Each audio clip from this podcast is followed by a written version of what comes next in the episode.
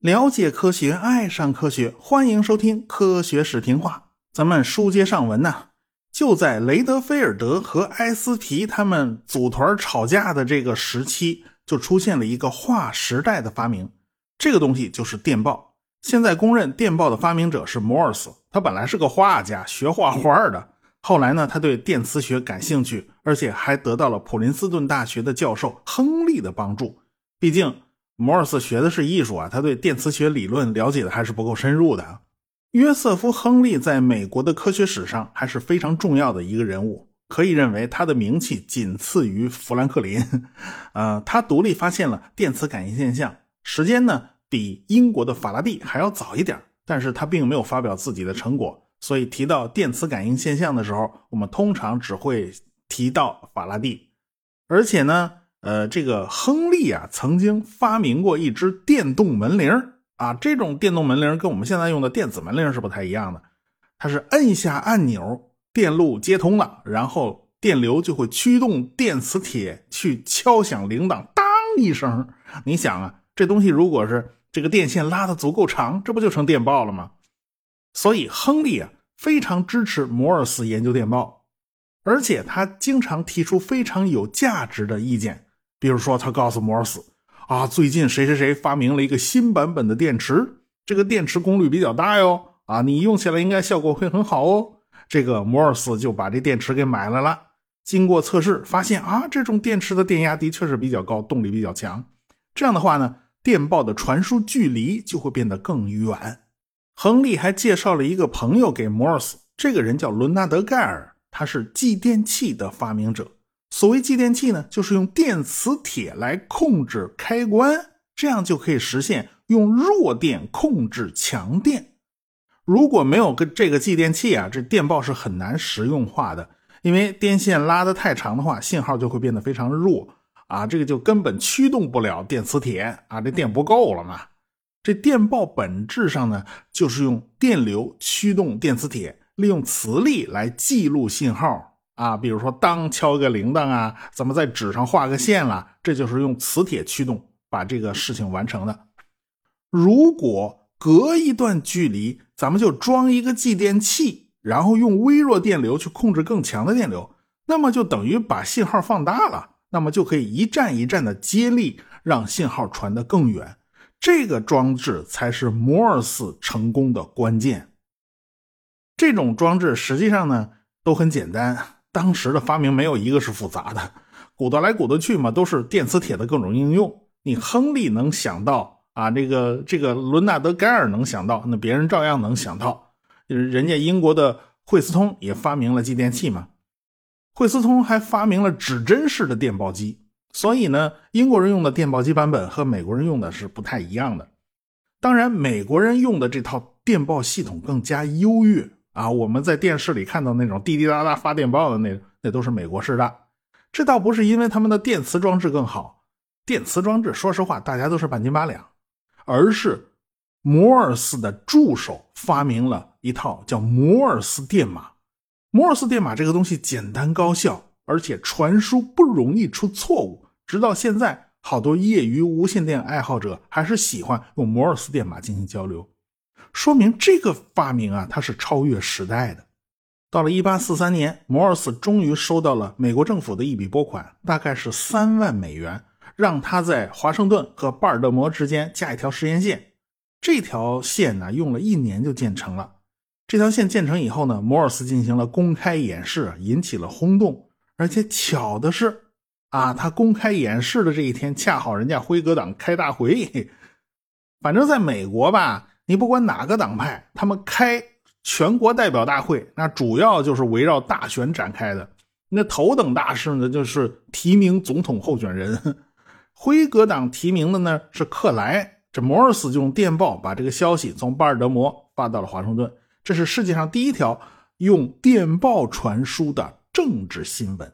当时民主共和党这边提名的呢是波尔克啊，这位是因为啊这个爆冷拿到了提名。结果这也成了轰动性新闻啊！这个消息还是用电报发到华盛顿的，这下新闻界立刻就嗅到了这个发明的新用途啊！反正日后搞新闻媒体，你肯定离不开电报了。这东西传递消息太快了，不仅是新闻界在动脑筋呢，电报这个东西可以说是激发了很多人的兴趣，他们的奇思妙想甚至超越了当初摩尔斯的这个意料。巴尔德摩的一位绅士与华盛顿的另外一位绅士进行了一场远距离象棋比赛，整个比赛都是通过电报进行的啊。他们一共下了七局棋，一共走了六百六十六步，他一步都没传错。所以啊，电报这个东西传输信息的精确度还是很高的。而且电报的出现呢，使消息的传递速度超过了人的移动速度。有个罪犯在伦敦搞抢劫啊，他登上了去外地的列车啊，结果他刚到站就被警察给抓了个正着。因为伦敦的警察通过电报把这个人的详细外貌发到了下一站，这火车还没到呢，这消息先到了，这警察正在下一站等着呢，千万别让他跑了。结果这个抢劫犯呢，孤陋寡闻呢，他不知道这事儿啊，这人不学习要落后啊。这家伙对最前沿的科学技术是一点都不了解，他打死都想不通，这消息怎么会传播速度就超过火车的呢？这是。同样，电报传递消息的速度也远远超过了风的速度，所以有人就开始想啊，如果一场风暴在加勒比海上开始生成，那么就可以利用电报通知整个美国东海岸，让他们提前做好准备。电报传递消息，那可比风暴移动的速度要快。第一个想到这个点子的，恰恰就是那个雷德菲尔德。一八四六年九月，他给美国科学院期刊写了一篇文章，其中就提到了这个设想。也就是说，通过电报线路来组织一个气象观测网络的这个条件呢，已经逐渐成熟了。遥想当年。普福还是个毛头小伙子的时候，就跟着姐夫埃奇沃斯一起鼓捣那个信标机啊。他们想的就是让消息传递的速度更快。如今已经过去几十年了，快速传递消息的理想呢，终于实现了。哎，在英语之中呢，信标机实际上和电报是同一个词。哎，西方国家还是把这个信标机和电报呢，都算作一脉相承的东西。当然，咱们这边呢，就是直接进入了电报时代，就没有经历过信标机那个时代啊，所以就没这概念了。普福还算不错，哎，自己年轻时候的理想啊，他居然能看到变成现实。当时普福已经是七十多岁的老头了，但是还在海军部门任职啊。老头还挺忙的，找他的人还挺多。老头最近正在研究有关澳大利亚大堡礁的资料。正好星期天有个人要来拜访，大家可以聊一聊。来拜访他的这个人呢，就是菲茨罗伊。对于澳大利亚和新西兰，就属他最熟悉了，因为他当了好几年的新西兰总督啊。我们现在都知道啊，菲茨罗伊当年是贝格尔号的船长，达尔文就是搭乘他的船完成了那次环球航行之旅。也就是说，他俩是在一条船上一块绕着地球转了一圈回来以后呢。达尔文就成长为一个优秀的地质学家，一个优秀的博物学家，而菲斯罗伊绘制了南美洲沿岸最详细的地图，他成了一位测量专家，而且也成了一个优秀的地理学家。从此呢，他就成了英国皇家地理学会的成员。环球航行回来以后呢，费斯罗伊干了很多事儿，先是成为海军里边负责灯塔的部门主管。后来呢，就是人生大事嘛，结了婚成了家，哎，后来又步入政界，成了英国议会的议员。本来像他这样的人呢，应该在政界有着良好的前景啊，但是这个家伙脾气实在是太臭了，他经常跟人吵架，所以后来就成了坐冷板凳的后座议员。啊，英国实行的是议会制，和美国那总统制的不是一码事啊。英国首相和内阁成员实际上都是英国议会下院的成员。哪个政党在议会之中占了多数，哪个政党就可以组阁。一般来讲，执政党的党魁那就是首相啊。在内阁里面有官职的这些议员，通常座位都比较靠前啊。反对党的领袖啊，或者是反对党影子内阁的成员，也通常坐在比较靠前的位置上。其他的呢，就是后座议员了，他们没有什么实权，影响力也比坐在前面那些大佬要差很多了。尽管菲斯罗伊在伦敦就混到了一个后座议员的地位，那好歹生活这是在伦敦还是比较舒服的呢。后来呢，菲斯罗伊就面临一个选择呀，他被派到新西兰去当总督。当年新西兰可不是现在的样子啊，那生活条件当然是比不上英国伦敦的。这菲茨罗伊还纠结了好一阵子，最后还是决定啊，夹着包袱一块儿去新西兰当总督了。所以呢，菲茨罗伊就不得不又一次踏上了开往南太平洋的商船。不过这一次呢，他不是一个人出门，他还带着老婆孩子呢。啊，而且而且这一次他是乘客，他也不是船长。本来这一路上还是挺顺利的。船已经开过了麦哲伦海峡，都已经到了太平洋这边了，都找了个港口下了锚，然后船长就睡觉去了。贝茨罗伊随身带着两支甘油气压计，他就看着气压计的读数一个劲儿往下掉。完了，这夜里肯定是不会风平浪静的。贝茨罗伊顿时觉得这脊梁沟就发凉啊！这艘船的缆绳根本就没有系结实，而且抛下的锚也是最轻的。而且船上的帆居然都没收拾利落，这个夜里要是刮起大风来，这船肯定完蛋了。人家菲茨罗伊可是手心里长毛啊，人家是一把老手了。人家开着贝格尔号在海上转悠了五年，他天天详细记录航海日志，天天看着气压表，他已经积累了非常充足的经验。如果这气压表的读数一个劲儿往下掉，也就是说气压越来越低，那夜里十有八九是要刮大风的。当时所有船员真还就没当回事儿啊！这个夜空晴朗啊，大月亮在天上挂着，你看不见呐。你跟我说要刮台风，那谁信呢？这菲斯罗伊有经验，他不敢掉以轻心，他不敢冒险，因为自己老婆孩子都在下边睡着呢啊！他亲自动手，又抛下去一只锚，算是稍微安心了一点。就这样，他还睡不着啊。到了夜里两点，天气突然发生变化。从西边传来狂风的咆哮声，这海面上出现一道水墙，照着这船就拍过来了。这船差点就被扔进礁石堆里给拍碎了。好在菲斯罗伊多下的那只锚起了点作用，他们才算是捡回一条命。哈，这船被扔出去了，但是没扔到石头堆里。再后来呢，这个菲斯罗伊这艘船呢，还是顺顺当当到了新西兰啊。他在新西兰当了好几年的总督。因为他主张让当地的毛利人享有跟英国移民同样的土地使用权，这样呢就可以化解种族矛盾。结果他的这条政策就遭到了英国殖民部的强烈反对啊！到了1845年，他就被召回国内，所以1845年他才有机会跟普福见上一面啊！此前他不在家，他都在海外呢。这回呢，他就可以跟普福好好聊聊他在海外的见闻了。那个时候啊，达尔文和菲茨罗伊之间的私人关系还是不错的，所以达尔文也曾经邀请菲茨罗伊去自己家里做客。